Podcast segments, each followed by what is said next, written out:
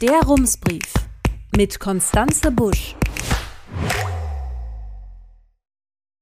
Münster, 20. August 2021. Guten Tag.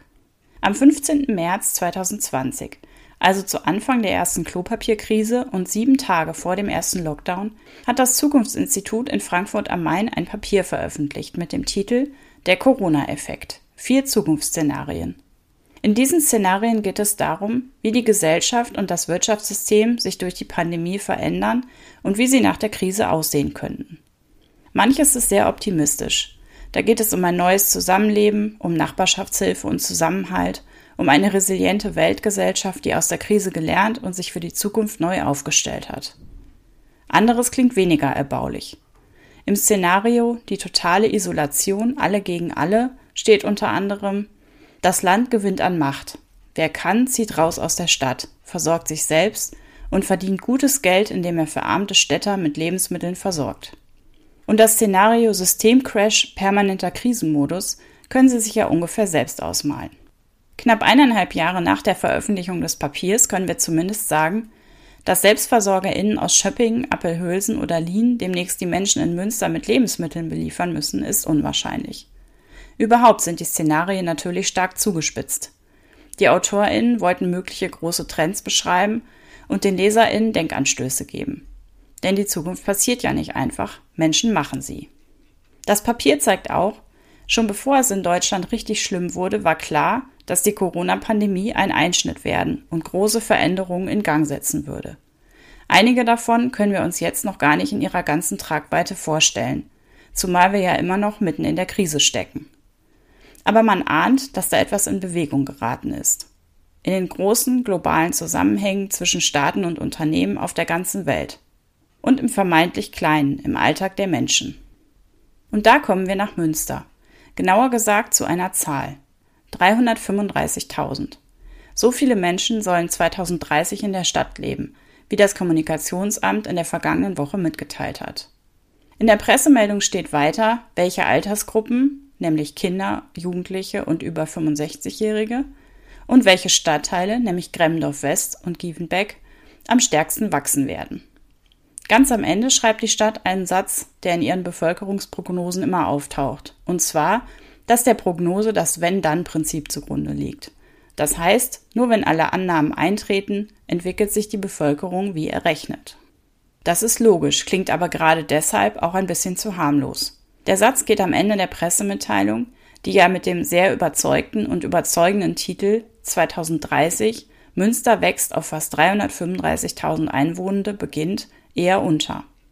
Der Hinweis auf die Wenn-Dann-Prognose steht auch noch in einem anderen Dokument, nämlich im Bericht über die Bevölkerungsprognose für die Politik. Und in dem Bericht folgt danach eine interessante Passage, die es nicht in die Pressemitteilung geschafft hat. Die Berechnung basiert auf Annahmen mit dem Stand vom Frühjahr 2020 steht dort. Seitdem hat die Corona-Pandemie voraussichtlich Einfluss auf die Bevölkerungsentwicklung genommen und zu einem geringeren Bevölkerungswachstum in 2020 beigetragen. Der Bericht endet mit einem Ausblick. In zwei Jahren will die Stadt eine neue Bevölkerungsprognose errechnen, dann bis 2032, wegen der Corona-bedingten Unsicherheiten und wegen der dynamischen Entwicklung des Baulandprogramms und weiterer Bauvorhaben.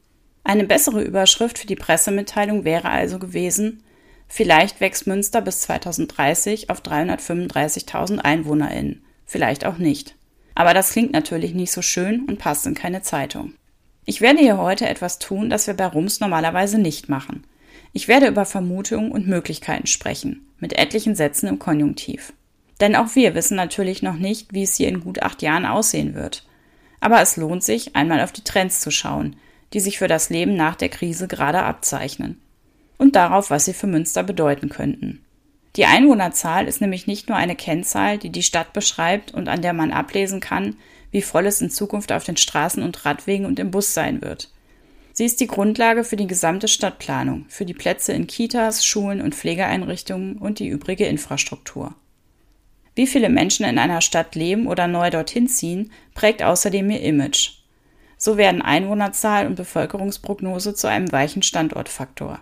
Wenn eine Stadt wächst, entsteht das Bild, sie ist beliebt, dort ist etwas los, es muss ja einen Grund haben, dass so viele Menschen dort wohnen möchten.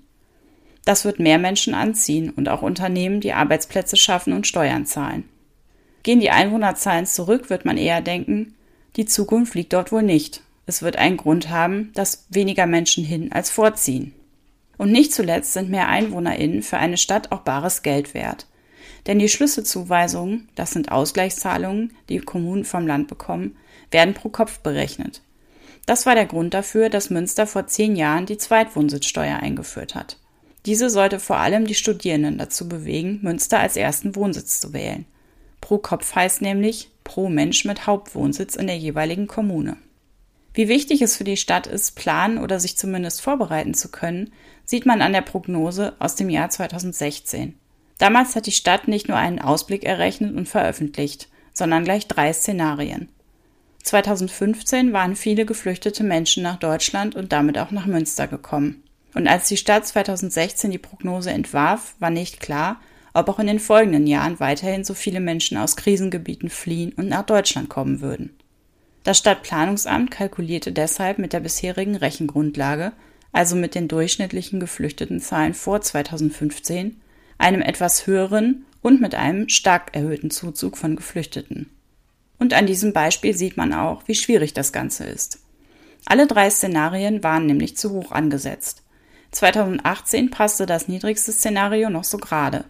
Für das Jahr 2021 zeigt die unterste Kurve eine Einwohnerzahl von rund 315.000 an. Laut städtischer Website sind es aktuell 311.420 Einwohner.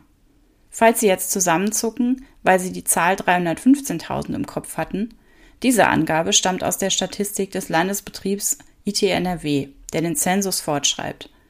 Die Stadt entnimmt die Bevölkerungszahl ihrem eigenen Melderegister. Wahrscheinlich wären auch ohne die Pandemie alle drei Szenarien unterschritten worden. Aber durch die Corona-Krise ist jetzt erst recht alles anders. In Deutschland sind 2020 zum Beispiel weniger Menschen umgezogen, unter anderem, weil viele Unternehmen erstmal keine neuen MitarbeiterInnen eingestellt haben.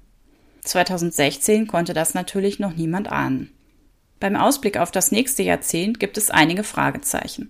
So viele und so große, dass in der gerade veröffentlichten Prognose nicht einmal Szenarien vorgestellt werden. Schließlich gibt es ja nicht den einen oder wenigstens einige klar umrissene Faktoren, mit denen man solche Szenarien durchrechnen könnte. Die Stadt schrieb mir auf Anfrage, nach einem Jahr könne man noch nicht absehen, wie sich die Pandemie auswirkt. Es könne etwa sein, dass Menschen später doch noch umziehen oder aber, dass es eine dauerhafte Entwicklung zu mehr Homeoffice oder Lernen auf Distanz gibt. In diesem Fall müssten neue MitarbeiterInnen von Unternehmen und Institutionen in Münster oder Studierende nicht unbedingt in die Stadt ziehen. Das kann tatsächlich beides passieren. Und, jetzt kommen wir zu den Vermutungen und Konjunktiven, die ich eben angekündigt hatte, es könnten sogar auch Menschen aus Münster wegziehen, die das vor der Krise gar nicht vorhatten. Die Stadtflucht ist ein großer Trend, von dem schon seit Pandemiebeginn die Rede ist.